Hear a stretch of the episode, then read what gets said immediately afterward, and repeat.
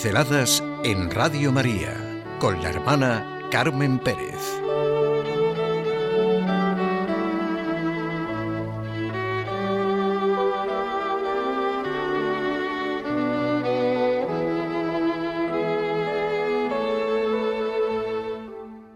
Un regalo para mis padres. Hoy quiero compartir esta experiencia en esta pincelada. Melania y sus padres nos dejan abrir el regalo que Melania hizo a sus padres y disfrutar de él. Lo hago precisamente por la necesidad que tenemos de buenos mensajes, de auténticas experiencias de familia y además en una situación de sufrimiento y superación. Melania es hoy ya una guapa, simpática e inteligente joven malagueña, tetrapléjica a consecuencia de un accidente. El regalo a sus padres es de hace tiempo, pero por circunstancias duras y difíciles de otra familia, he vuelto a abrir este regalo de Melania a sus padres y esta familia, que le ha hecho mucho bien, me dice que hagamos este regalo para todos que hagamos esta pincelada.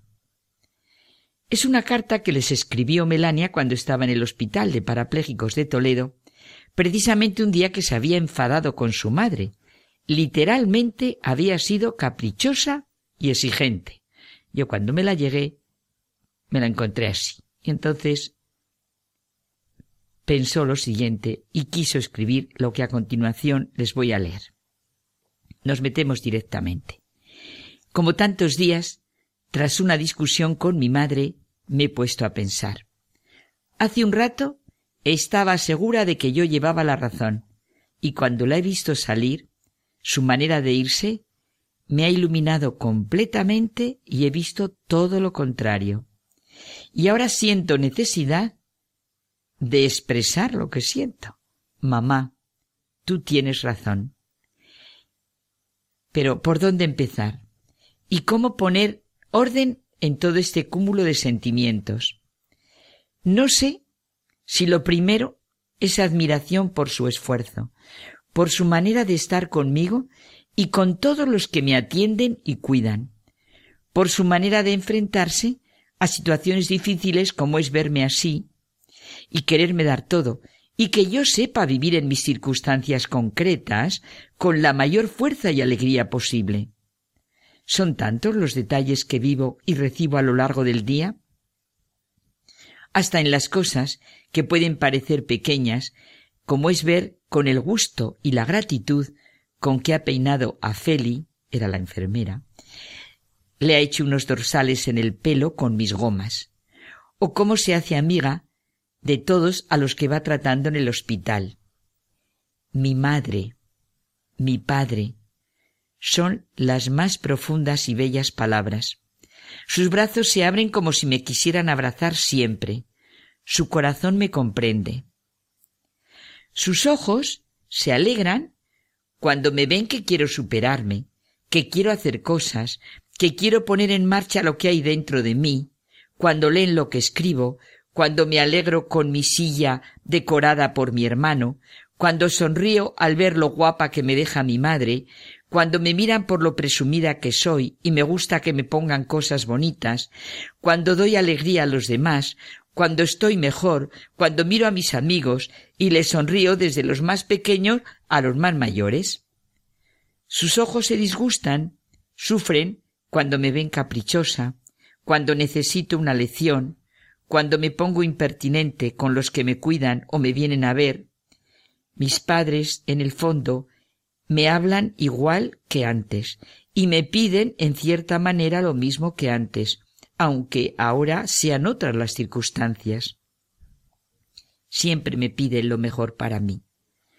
Y sus ojos son distintos cuando me ven sufrir, pero aprendo con ellos y de ellos a vivir y siento fuerza.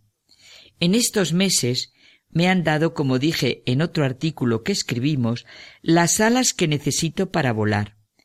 A los padres se les quiere más tiempo que a nadie, porque en el fondo se les quiere siempre.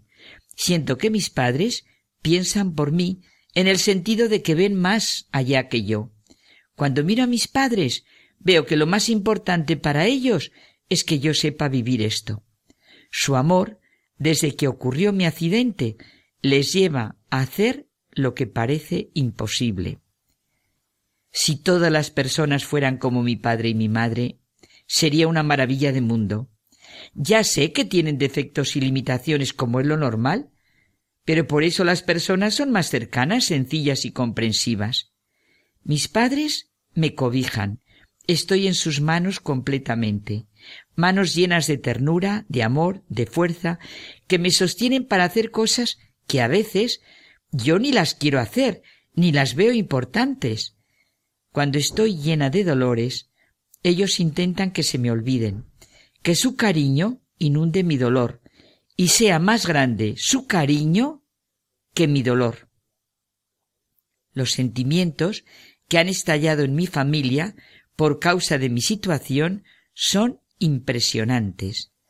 La actitud de mi padre, silencioso, profundo, su mirada nos envuelve y sobre todo a mí. Cuando habla y saluda a las demás personas del hospital es como si me estuviera viendo, es su relación conmigo lo que produce su manera de saludar y de mirar a los demás. Mi madre es como el aire y la luz que está en todo. Con su sonrisa quiere poner esperanza, ánimo. Todo lo quiere aprender para ayudarme más. Ella arregla lo que yo desarreglo en mis malos momentos. Siempre habrá pasado, pero ahora es distinto para mí. Lo valoro, necesito aprender de ella y con ella. Quiero decirle las mismas palabras que sentía al principio. Tienes razón, mamá, esa razón que es la vida. Me han dicho que el presidente de Estados Unidos, George Washington, dijo que todo lo que era se lo debía a su madre. A ella atribuía todos sus éxitos en la vida, a sus enseñanzas morales, intelectuales y físicas. Yo soy más afortunada todavía que él, porque yo se lo debo a dos personas, mi madre y mi padre. Quiero vivir para expresarles a mis padres mi cariño y quiero hacerles siempre regalos. Si todos ustedes están pensando como yo. De nuevo y siempre, gracias familia Rojas, lo que he aprendido y vivido con vosotros.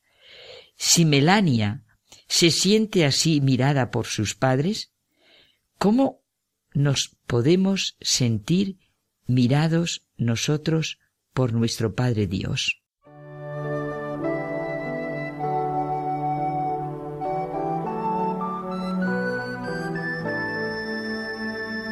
Pinceladas en Radio María con la hermana Carmen Pérez.